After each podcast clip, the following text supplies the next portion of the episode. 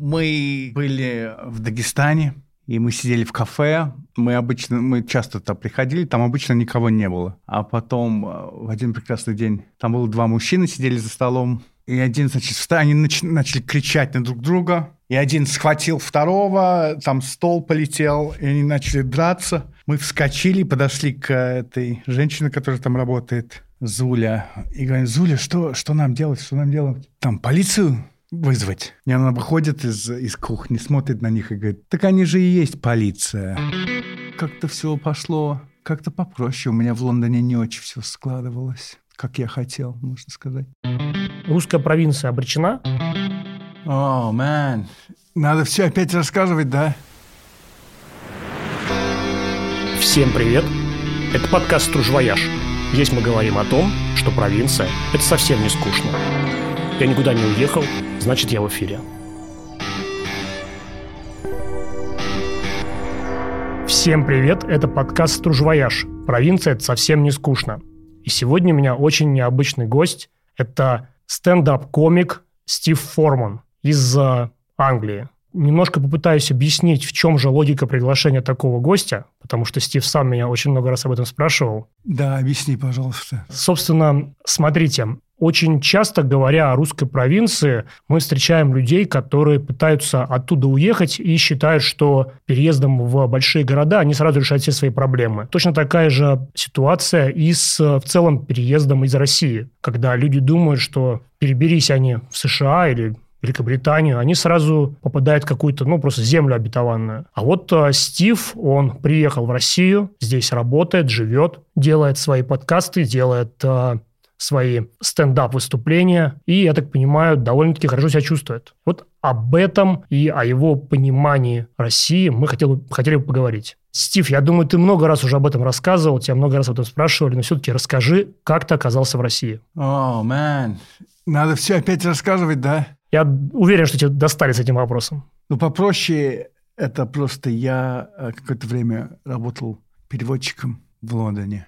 На русский, французский немножко. Потом я начал преподавать английский в такой школе в центре Лондона. И я просто в нашу школу был, э, приезжали люди из каждого конца угла мира. И приехал туда один русский бизнесмен. И а, я уже говорил по-русски немножко, потому что я, я учил языки. И он, когда услышал, что я говорю по-русски, он, он просто сказал, можешь а, стать моим преподавателем, я хочу... И он меня пригласил к себе в Сан-Тропе, к своей вилле на одно на лето. Приедешь, приедешь на лето ко мне в Сан-Тропе. Я такой, ну, не знаю. Не... И э, он сказал мне две цели за это лето. Это значит выучить английский и похудеть. Я туда поехал, я провел с ним там 3-4 месяца, по-моему. И был я, он и его персональный тренер. Ну и мы провели, значит, э, лето вместе, и в конце этот самый персональный тренер выучил английский, а я похудел. Видишь, как здорово. Вот, и он, он мне купил первую визу, он хотел, чтобы я приехал в Москву с ним, я потом начал ему французский преподавать, я даже не знаю, почему он это спросил. И я сюда приехал, как-то все пошло, как-то попроще, у меня в Лондоне не очень все складывалось как я хотел, можно сказать. Ты имеешь в виду именно твои выступления, твой стендап? Не, я еще не или, занимался. Или чем ты тогда занимался вообще здесь? Ну, я... Именно репетиторство? Я был переводчиком. Переводчиком. Угу. Ну, и ты говоришь, а, все здесь пошло гораздо лучше то есть именно нашел работу, какие-то финансовые вопросы, да, или что? Или любовь нашел? Нет, нет. Просто Просто, остался просто комфортно. Да, ничего особенного. Ну и скажи, а ты сейчас э, понял какие-то, может быть, э, русские развлечения, там, не знаю, любишь водку, любишь баню, или нет, это так осталось на уровне каких-то стереотипов? То есть узнал ли ты что-то о России? Вот именно в плане, как люди развлекаются, что они здесь делают. Угу. Да. Пьют водку, идут в баню, да? Ну, а ты пристрастился к этому, нет? Нет. Ну, и твое представление о России вообще поменялось за это время? Нет, не особенно. Ну, извини, я просто я учил уже язык, я уже здесь был, я уже знал про Россию. И знаю немножко про Францию, потому что учишь культуру одновременно, когда учишь язык. Так что нет, все как я думал. Какой был вопрос? Узнал ли ты что-то новое о России? Ты знаешь, потому что даже вот я, как раз говоря о наших поездках в малые города, ага. каждый раз открываю для себя что-то новое. Да. Потому что вот я еду и думаю, ну, блин, этого быть не может. Ты приезжаешь и в какой-нибудь там деревне люди делают гусли. Это такой музыкальный инструмент. И думаешь, ну, кому это нужно? А люди делают на этом бизнес. Mm. И я такой думаю, нифига себе, оказывается, насколько вообще я мало знаю о том, как что происходит. Mm-hmm. И мне кажется, человек из другой стороны, он точно, даже если он изучает русскую культуру, он mm-hmm. все равно постоянно что-то узнает новое об этой стране, как только в ней оказывается. Mm-hmm. То есть у тебя такого не было? Mm-mm. Странно. Ну, ты вообще как бы пытаешься интегрироваться в а, российское не, общество? У меня, у меня вообще, в общем, просто за, за мой опыт жизни, я просто думаю, это не то, что опасно, но мне не нравится как-то разделять все на какие-то э, границы. Там, угу. Если читаешь про Ялта, там Сталин, Черчилл и этот Рузвельт, они вот сидели перед картой и прямо резали карту линиями, угу. линейкой. Я даже не знаю, с линейкой или без линейки. Просто люди — это люди. Я знаю, это может банально, но я уже давно как-то вот я не знаю. А, есть, конечно, я сейчас недавно был в Италии. Конечно, приятно впитывать вот эти вот качества всякие, особенности и все остальное. Но ты обычно только видишь хорошее, потому что ты так построен, потому что ты турист. Ну, здесь, но... ты, здесь ты уже не турист все-таки. Я уже не турист, но просто я, я уже давно не... У меня нет такого туристического да, понятия России или где-то еще. Это просто, просто люди, некоторые вот так вот выросли, некоторые по-другому выросли. Чувство юмора рабочего класса такое же во всей стране. Люди там, э, как сказать, э, класс разделяет людей. Э, образование, может быть, или из большого города, маленького города. Вот как пример, смотри, как люди себя ведут, это больше зависит от, если ты из Лондона, если, если ты из Нью-Йорка, если ты из Москвы. Вот, вот, если ты из столицы, ты чувствуешь себя определенным. А если ты из какой-то деревни, может быть, ты чувствуешь себя и ты видишь мир по-другому. Неважно, если это Америка, Британия, Россия. Это понятно? Понятнее. Довольно-таки да. Okay. А вот ты начал про юмор, ты ведь делаешь свои стендап-выступления. Ага. И скажи, насколько Россия вообще приспособлена к юмору, насколько она веселая страна? Да, веселая. Конечно. Но ты шутишь на английском. Да. Это тоже находит свою аудиторию, и люди приходят на выступление как бы... То есть без проблем найти в Москве а, англоговорящую аудиторию, которая еще будет следить за юмором. Ну, что значит без проблем? Ну, сколько приходит на твои выступления? Ну, самое большое за время, которое я здесь был, это, наверное, было... На мое выступление, наверное, 150-200 максимум. А другие комики, у других комиков получилось побольше. Я не знаю, если это... И найти вот этих 150 или, или 200, это, это не так уж просто. Разумеется. Я себе слабо представляю, что прийти все-таки на британский юмор, несмотря на то, что я английский знаю, и сидеть, условно, час, именно улавливать эти грани юмора, это да. довольно-таки сложно. А скажи, а в Англии ты бы стал именно стендап-комиком? Не знаю. Ну, насколько вообще идут все-таки в Москве на твои шутки конкретно, угу. а не на вот этот вот феномен а, британца, который шутит? Надо спросить их, наверное, да. Есть ли сейчас какие-то темы, угу. которые в России шутить можно, угу. а в Британии ты бы не рискнул бы на них шутить? Потому что в основном-то говорят, что у нас здесь цензура, у нас здесь там, отсутствие свободы слова и тому подобное. А если обратная сторона, что здесь ты без проблем это делаешь, угу. а там бы ты это не попробовал? Абсолютно, да, да. Ну, какие темы?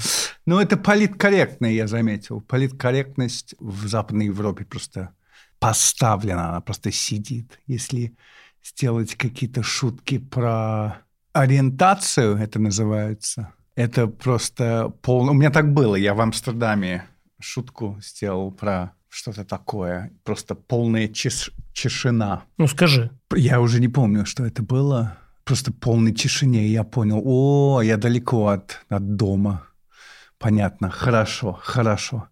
То есть просто там уже нельзя шутить про такие вещи. Ну, то есть тема гендеров, тема как раз э, нас меньшинств каких-то может быть. То есть если в, в России можно говорить там условно про негров, то там это абсолютно запретная тема. Про негров я не знаю. Людей другой ориентации.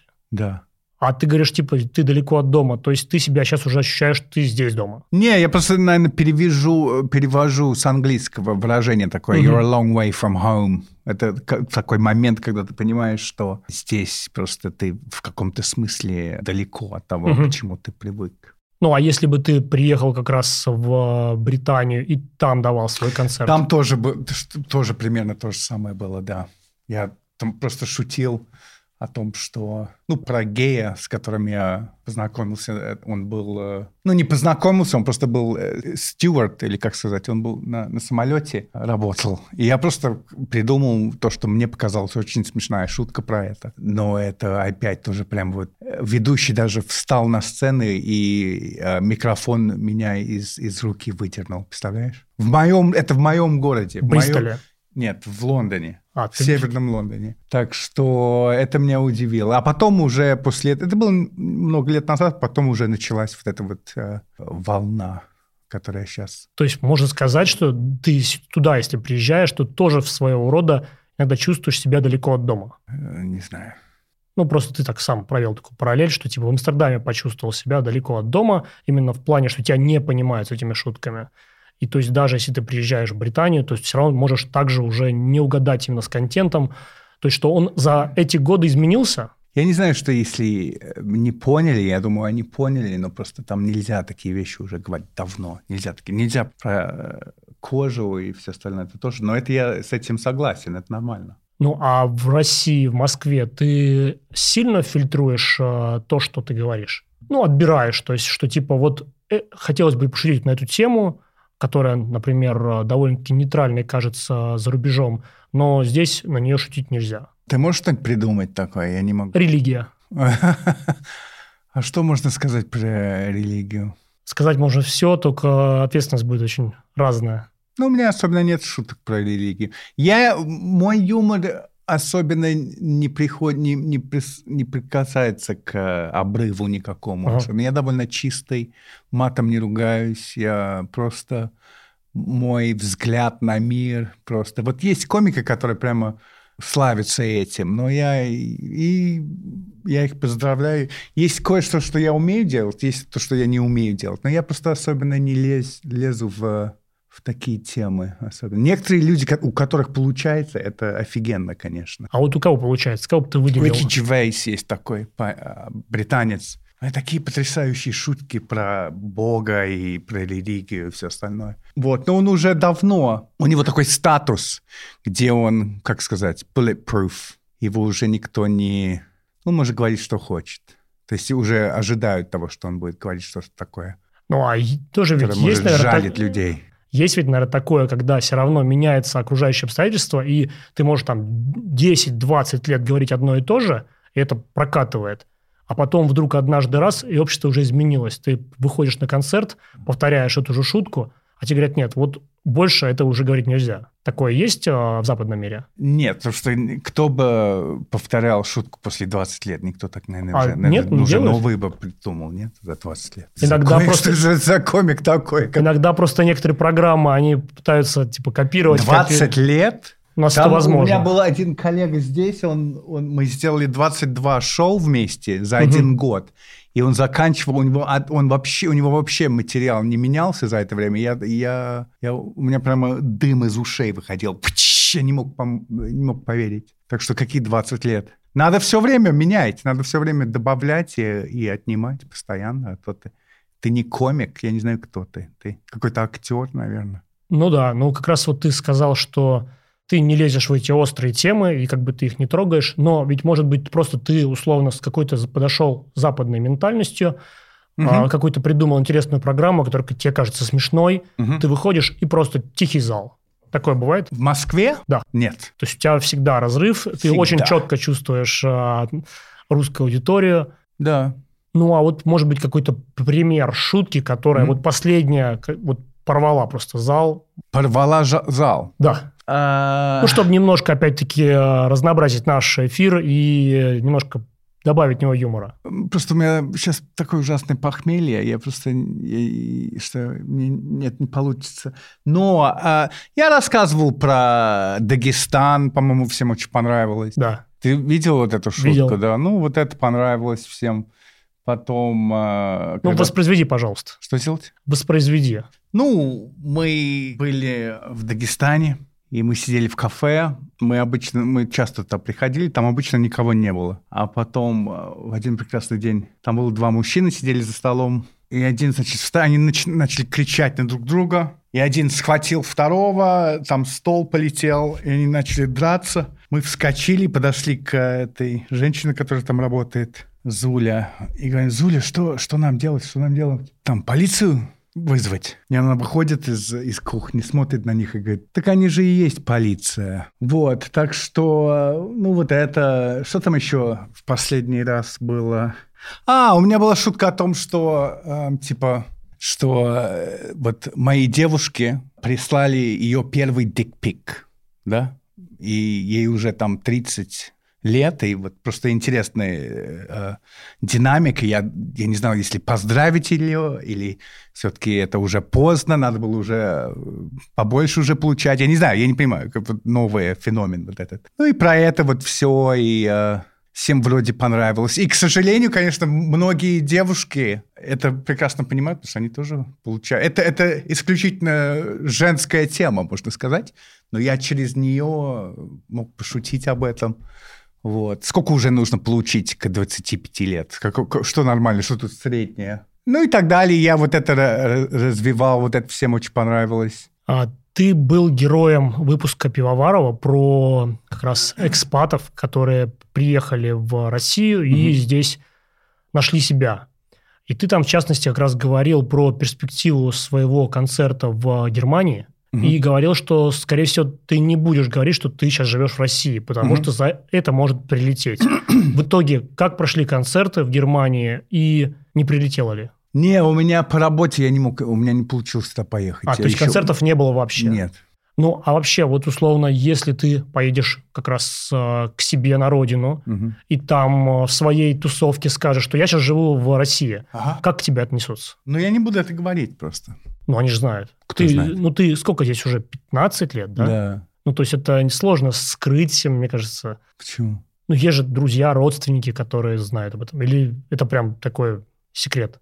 Какой был вопрос, я не понял. Я, я возвращаюсь в Лондон. Да. И... И кто-то начинает тебя, условно, допрашивать. Типа, почему же ты оста- остаешься в, в России? Так. Вот что ты им ответишь? Потому что я здесь живу, и все. То есть не придется объясняться. Почему?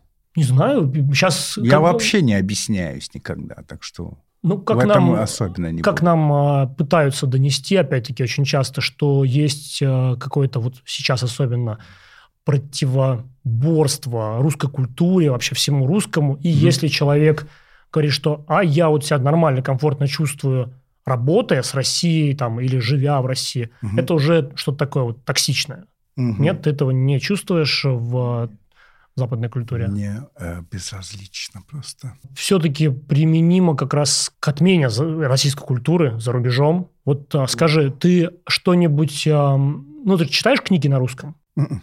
Вообще ничего. Мгм. А музей, музыка... Ну, то есть как ты вообще пытаешься познать русскую культуру? Ну, немножко, да. А есть ли какие-то, может быть, произведения, которые на самом деле стоило бы узнать там, каждому британцу про, ну, из русской культуры? Может быть, какая-то музыка, книга, фильм?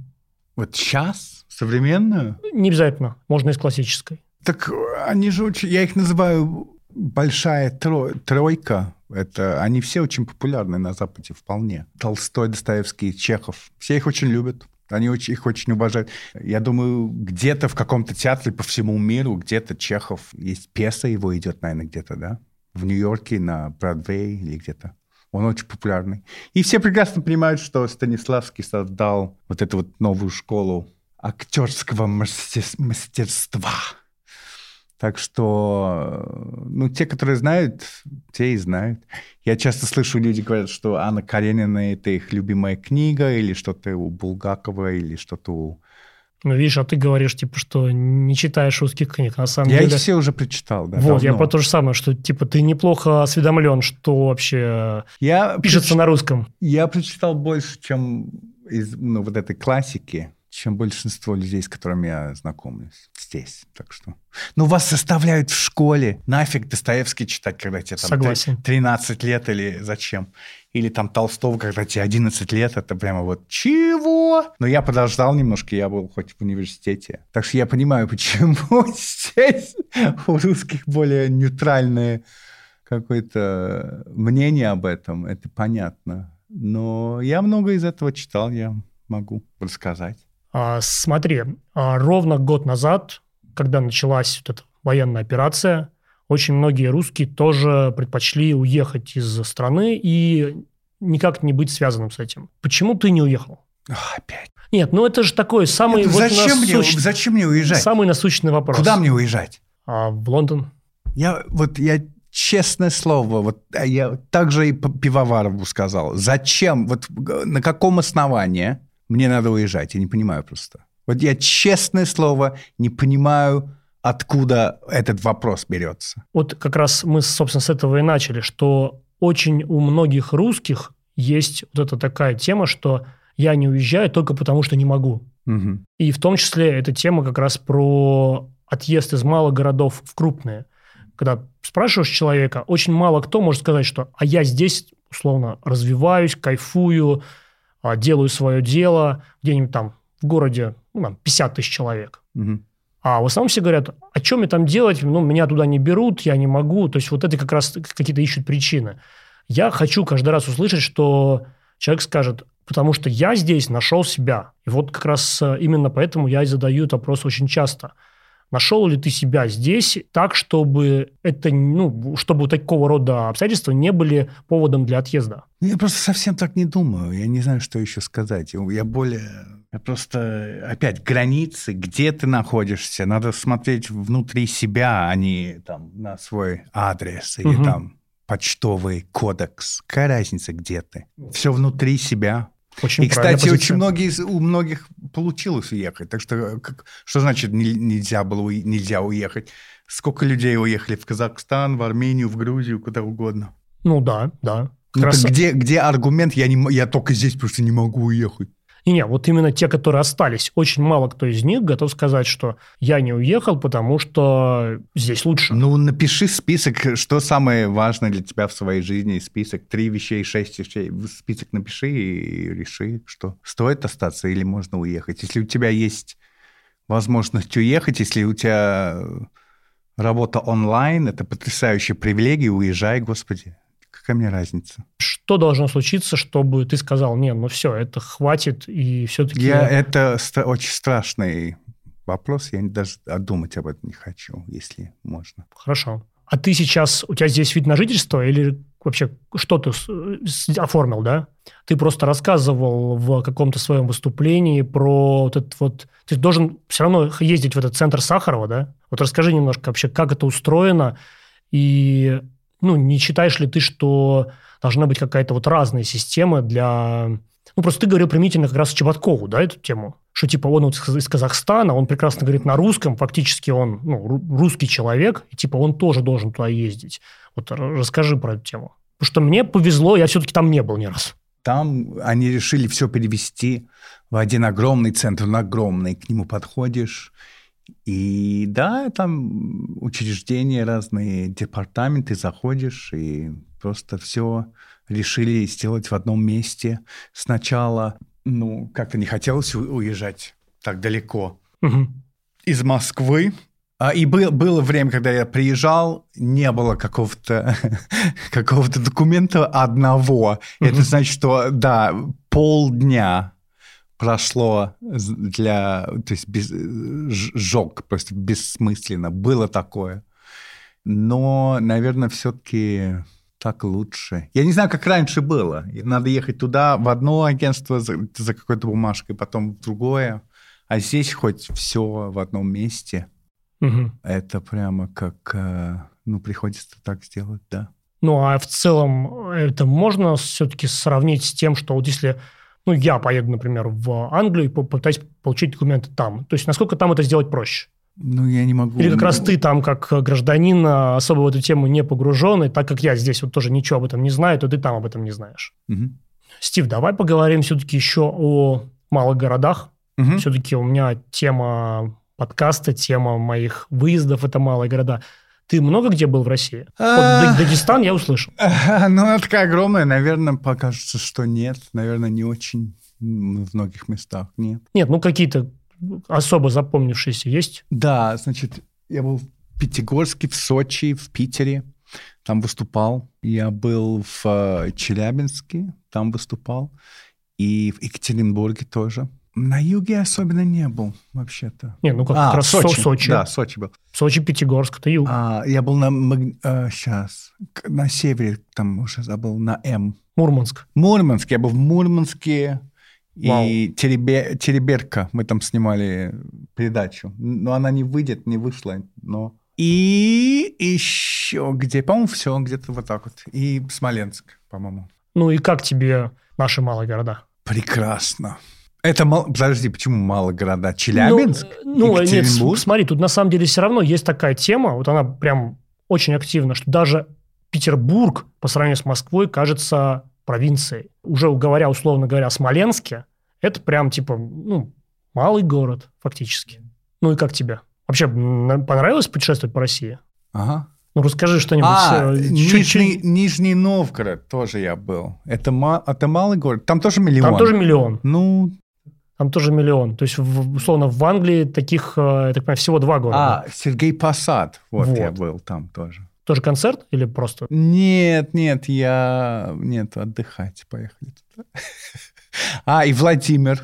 Ну вот, вот видишь, мы, мы с тобой уже... Да, сколько? Владимир, и как там вот это вот... Суздаль. Суздаль, я был в Суздале тоже. Да. И как тебе? Прекрасно, да. Как раз потому, что я, пока мы сюда шли, я тебе говорил, что очень многие э, экспаты из э, других стран, они приезжают именно по теме религии. Что типа вот, дескать, э, в России есть ну, настоящая религия, и вот мы тут спасаем души. А тебе, так понимаю, эта тема не сильно близка. Но ты все-таки ощутил что-то вот во Владимире, в Суздале, в Сергиев Посаде? Я атеист. Ну, а по, хотя бы на уровне культуры, на уровне архитектуры, что типа, ну, да, это э, просто красиво выглядит. Это очень важно, сохранять это все по-любому, конечно. Потому что мне кажется, что даже если ты не веришь в то, что там, ну, вот какой-то глубинный смысл всего этого, то все равно это как часть нашей культуры, которую Абсолютно. нужно сохранять, нужно воспроизводить. Да, очень важно. Это очень-очень важно. Я люблю смотреть на эти церкви, дома и все остальное. В мечети тоже в других странах. Мне это нравится. Они красивые. Кто, кто может сказать, что они, не, они очень красивые, да? Очень приятно, конечно. Сейчас вот э, также в, в Тоскане тоже там такие офигенные просто всякие вот эти соборы. Все потрясающие, совершенно потрясающие. Можно внутрь, внутрь зайти, там такие красивые всякие иконы, да, конечно. Обязательно надо все сохранять. И русские очень хорошо сохраняют. Здесь очень красиво, все чисто, все хорошо. Не как в некоторых странах, можно сказать. Да, абсолютно. Это ну, очень важно. А посещение такого рода мест, ну, типа вот Суздали, угу. тебе дало какое-то все-таки вот новое представление о том, как устроена Россия, русские люди? А, это было так давно, уже 10 лет назад, я уже не помню вас. Я что-то не... Ну, вообще, вот когда ты ездишь в города не столичные, угу. то есть ты... Как раз мы с тобой начали с этого вопроса. Ты говоришь, я ничего вообще о России нового не узнал. Угу. Я тебе как раз э, сказал, что когда я езжу, я узнаю постоянно. Хотя вроде вот я здесь родился, но, но с приездом в каждый новый город я что-то новое узнаю. Mm. О том вообще, как люди живут. Тебе э, поездки в эти города помогли узнать? Или все-таки нет? Я не знаю. Скажи, а насколько вот не столичные города в России и в mm. Англии различаются? Ну, там есть, ну, история, конечно, да, вот э, у Питера своя история, у Москвы своя, у всех как-то вот своя. Вот, например, Лондон – это просто деревни все прилеплены вместе, да? Раньше mm-hmm. это просто были разные деревни, и потихоньку все как-то прикрепилось вокруг э, реки, наверное, также угу. и с Москвой, с многими городами. Так что, конечно, есть э, Просто это намекает какой-то истории этого места. Да, но это, конечно, это очень интересно, да. Но если честно, я вот в маленьких городах, как ты описываешь, просто давно не был или, или не могу придумать сейчас. Или просто очень давно это было. Ну, а тебе было бы интересно? Конечно, на свежий воздух выйти, да, и посмотреть, конечно, конечно, да. Ну, если действительно интересно, я тебя могу позвать в какую-нибудь свою экспедицию, угу. чтобы просто ты посмотрел вообще, как, э, ну, как настолько отличительно от Москвы люди могут жить. Угу. То есть это прям действительно, вот мне каждый раз, хотя я сам не москвич, я угу. сам из маленького города, угу. но даже я очень многих вещей не представляю, типа. Да? Да. Печка? Нет, печка у меня есть дома. То есть печка у меня есть дома, у меня дома баня, вот все вот эти дела, прям все как положено. Ну, я просто городской человек. Я из Лондона и живу в Москве, так что... Ну, приятно выходить, конечно, и в города поменьше всегда, конечно, но только как посмотреть. Я бы не мог там жить, конечно. Не жить, да, но хотя бы знать, как это происходит, это интересно, и причем для тебя, как для, ну, как для артиста, как э, для автора, мне кажется, чем больше вообще различного опыта, чем больше как раз различных впечатлений, тем э, больше почвы для новых каких-то угу. сюжетов. Да. Поэтому я тебя приглашаю, я тебя... Хорошо. Могу скинуть список, куда mm мы собираемся. А, уже есть список, да? Да, есть список на целый год. Вау. Мы, потому что ну, у нас темы довольно-таки разные. Я думаю, каждый может найти для себя что-то интересное, потому что у нас есть активные экспедиции, есть и какие-то этнографические, и по теме истории, и по теме архитектуры, и по теме не знаю, там, народных промыслов и по теме промышленности, то есть как вообще что-то производится. Потому что вот мы, например, ну, совсем скоро поедем как раз в центр подготовки космонавтов. Это тоже ведь, это же не в Москве происходит, это происходит это в... где? Это Подмосковье. Это называется «Звездный городок». А, в который раньше нельзя было заходить? Закрытый ну, кстати, вот да, я, я не обещаю, что тебя туда можно впустить, но А-а-а. в целом есть, есть и другие интересные сюжеты. Я слышал про эти места, да. Так там же есть в этом Сергей Посаде есть такой музей, по-моему, космонавтики, да, я помню. Там белка и стрелка, ну не насто... не сами угу. белка, а, ну фотографии и всякие вот это вот все, я помню, я сходил туда. То есть, по крайней мере, и много, много можно интересного там посмотреть. Угу. Стив, я тебе задам самый главный вопрос, хотя, честно говоря, я прям язык не поворачивается, как его правильно задать, потому что, в общем, каждый раз, когда я езжу в русскую провинцию, я задаю там его на местах, и каждый раз, когда я записываю подкаст, я задаю его здесь. Ну, есть определенная проблема, то, что русские деревни исчезают, русский как раз сельский образ жизни, он утрачивается. Угу. Вот как ты считаешь, а, это все обречено вообще? То есть а, исчезновение малых городов – это неизбежно? Что значит обречено? А, то есть э, все дальше и дальше будут одни только крупные города, а малые города уже навсегда исчезнут. Я задаю вопрос так обычно. Русская провинция обречена, но я тебе чуть более широко его объяснил. Обречена, значит? А, умрет. А. Есть проблема такая. Есть такая проблема? Просто ты был в Суздаль, например. Суздаль – это, скорее, очень приятный пример. То есть, когда очень маленький город, он действительно маленький, и он развивается там становится больше людей, больше кафешек, больше музеев. А есть города, в которых там было, например, 50 тысяч человек, а стало 5. Угу. Буквально, если продолжится такой тренд, то эти города скоро совсем исчезнут. Ну вот опять, возвращаясь к Италии, там примерно то же самое происходит. И э, государство дает даже всякие, как сказать, пособия и гранты. Например, вот мой брат живет там, угу. И вот у нас был интересный разговор. Мы едем по Тоскане, и просто они такие красивые города, такие. И он говорит, да ты даже не представляешь, сколько их. И такие деревни такие везде. Мы просто поедем в известные, более основные. Но он говорит, ну вот да, вот молодым, молодые люди там растут, им там скучно, они, конечно, все хотят в Милан или хоть в какой-то город побольше, в Рим чтобы карьеру начать, поработать, все остальное. И да, вот точно как ты описал, там сколько-то лет назад было, там 10 человек, 10 тысяч, а теперь уже пять. А, и там только бабушки и дедушки остаются со своим прекрасным домом. И он говорит, что государство местное, так им просто невыгодно уже туда, ну, Wi-Fi, и там приходить туда, и вот эти вот э, ну, я не знаю, газ, электрик, уже как-то вот э, почтальоны, они... Это а, ты сейчас про Италию все рассказываешь? Да, да, да. Знаешь, тут вот прям слова те же самые, ну, заменить... Вот, вот, вот почему я это и говорю. Вот ага. опять, я возвращаюсь к тому, что такие же темы, такие вещи происходят не только в России. Это, это все международное. И он просто мне говорил, что, знаешь, они вот именно ищут иностран... То есть они с удовольствием, они даже немножко помогают. И на... какой-нибудь иностранец скажет... А, ой, вот я хочу купить этот дом. Не то, что им гранты дают, но типа они говорят, о, отлично, потому что есть, это хоть да, даст шанс чтобы вот эта вот деревня будет продолжать жить, но это уже какой-то э, современная э, волна людей, которая туда переедет, знаешь.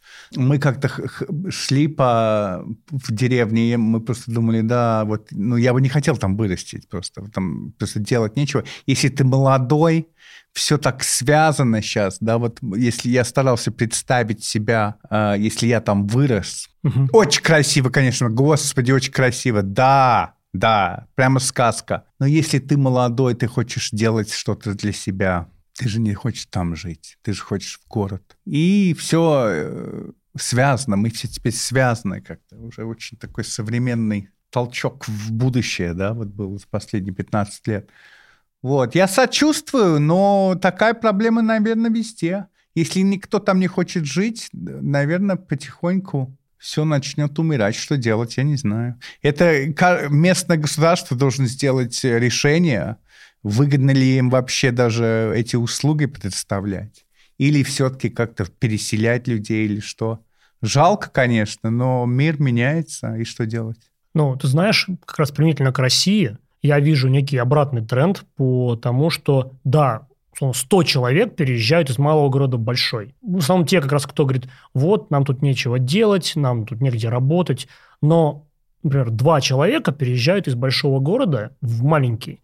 И они как раз говорят, а мы знаем, что мы будем делать, мы знаем, где мы будем работать, и они как раз создают некие смыслы, ну, идею какую-то вот в этих маленьких городах. Ну, это, вот это, я это, вот это, уже это, говорил, если ты работаешь, если тебе только нужен Wi-Fi, ты можешь работать на компьютере, так весь мир твой уже. Хоть в деревне, хоть уезжаю там в Перу, какая разница. Я, у меня так никогда не получалось, но есть люди, я вижу, как они... Можно переехать в Таиланд, сидеть на, на пляже два месяца и продолжать работать. Потрясающие возможности для людей. Это интересно, конечно, вот когда ты описываешь, что кто-нибудь может даже переехать из, из города в деревню и там как-то все устроить. Может быть, это приятно, да, может быть, огород. В Британии очень это огромный тренд сейчас свой огород типа Ну, вот видишь, как раз я смотрю, что тренды, они примерно совпадают, кстати. И это приятно, конечно, приятно. Это же это, это такой глубокий инстинкт у нас есть э, с предков э, выращивать свою еду и там все остальное, готовить на улице. Отлично. Но я просто я не знаю, какой, какая там инфраструктура, если... Ну да, для каждого местного государства решить, если им, если им выгодно поддерживать вот эти маленькие села. Да? Ну, знаешь, применительно как раз тоже к инфраструктуре. Очень часто бывает, что вначале туда приезжает группа энтузиастов, потом она заманивает какую-то группу единомышленников, а потом уже подтягивается инфраструктура. То есть у меня есть такие примеры, где действительно вокруг каких-то совершенно там очумевших э, идейных людей вдруг вырастало заново целое село. Например, э, ученый такой в России, он поехал в деревню и там э, помогал вынашивать медвежат, которых как раз бросает медведица. И он приехал в совершенно брошенное село. И в итоге там сейчас целый научный центр, как они говорят, что типа мы уникальное заведение, которое там всего есть типа в Канаде, в Финляндии, типа и вот, вот в России по как раз восстановлению популяции диких бурых медведей. Угу. Вот, поэтому... И там уже теперь Wi-Fi как раз, то есть в итоге все это подтянулось уже под их нужды. Вот Отлично. так. Поэтому я думаю, что такой тренд тоже будет. Угу. И вот, ну, ты просто интересно сказал, что он требуется и у нас, и в Британии, и да, даже в Италии. Хотя мы очень часто говорим, что ну вот там-то точно сельский образ жизни, он а, развивается. Но ты говоришь, что типа нет, требуется почтальон, газ и тому подобное. Стив, я желаю тебе всего наилучшего. Угу. И чтобы ты в России чувствовал себя комфортно. Спасибо за этот подкаст. Пожалуйста. Всем пока.